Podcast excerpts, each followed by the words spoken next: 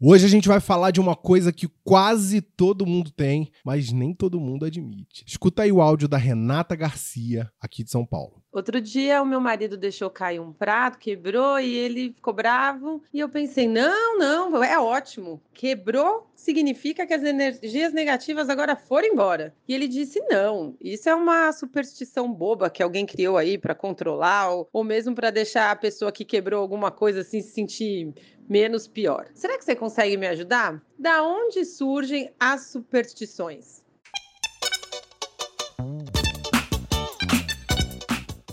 Está no ar mais um Aprenda em 5 Minutos para arrasar na mesa do bar. O programa que a, a essa altura do campeonato você já sabe, né? Ensina de tudo um pouco. Mas antes de falar do nosso tema de hoje, que é a superstição, quero fazer um parênteses bem rapidinho. Se você gosta do meu trabalho, não deixa de postar os episódios nas suas redes, por favor. Eu sei que pode parecer bobagem, prometo que não é, porque todo mundo pede, né? E às vezes a pessoa também pensa assim: "Ah, mas eu tenho pouco seguidor, não vai fazer diferença". Mas faz. Então, por favor, se você gostar, não deixa de mandar para mais alguém. Conto com você. Vamos falar de superstição então. Como que elas surgem? A Renata quis saber. Segundo os psicólogos, as superstições, elas surgem porque o ser humano tem uma necessidade de controle sobre tudo, até das coisas que estão fora do nosso alcance. Por exemplo, uma pessoa que está esperando um filho, né? Aí ela faz lá todo o acompanhamento médico direitinho, tá fazendo racionalmente a parte dela. Mas se chega alguém com um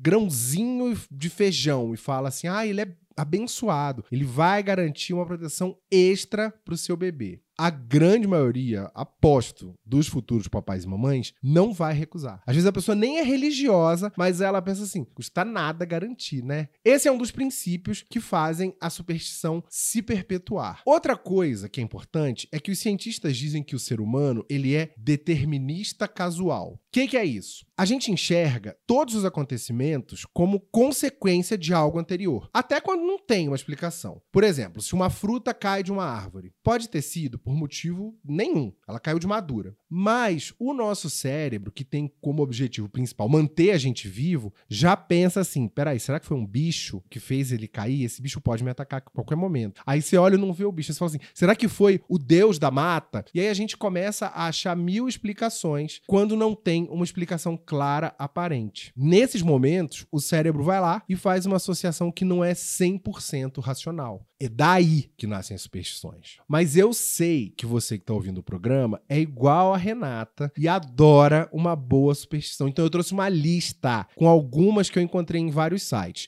Mas ó, rapidão, meu recado. Use o cupom ALVINO na Evino e ganhe até 15% de desconto. Se vocês quiserem repassar o cupom para as pessoas também, vai fazer super aquela força pro Alvinho aqui, tá? Beleza, voltei para superstição. Olha elas aqui, ó. Primeira delas. Você sabe lá que se a orelha estiver queimando, a orelha esquerda, é porque alguém tá falando mal. Dizem que se nessa hora você morder o colarinho da sua camisa ou a gola da sua blusa, a pessoa que tá falando mal morde a língua. Olha que coisa perfeita. Dizem que morder de leve o dedo mindinho da mão esquerda também tem esse efeito. Mais superstição para vocês, hein? Insetos como a joaninha e o louva-a-Deus são vistos como portadores de boa sorte. Aranhas, grilos e lagartixas representam boa sorte para a casa casa. E o ato de matar uma aranha pode levar à infelicidade no amor. Nossa, e os outros? Matar a lagartixa significa o quê? Significa que você é uma pessoa escrota, porque esse bicho é o bicho mais gente boa do mundo. Como dizem no Twitter, a lagartixa só falta se oferecer para rachar o aluguel de tão boazinha. Que ela já mata barata, já mata mosca, um monte de praga. Você aparece, ela foge. que mais que você quer da natureza, sabe? Dá um desconto. Não,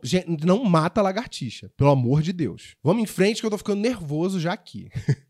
A Renata falou de quebrar prato. Esse é um hábito que os gregos já tinham mais de 4 mil anos atrás. E não se sabe ao certo que que fez ele surgir, mas uma das explicações seria de que o barulho da louça quebrada afasta os maus espíritos. Outro momento que tem sempre superstição é a hora de brindar. Essa daqui eu gostei muito, que diz assim: se você tá com bebida alcoólica no seu copo, não pode brindar com quem tá consumindo bebida sem álcool, porque aí vocês podem ter os seus desejos invertidos. E o que que significa aquela famosa coceirinha na mão?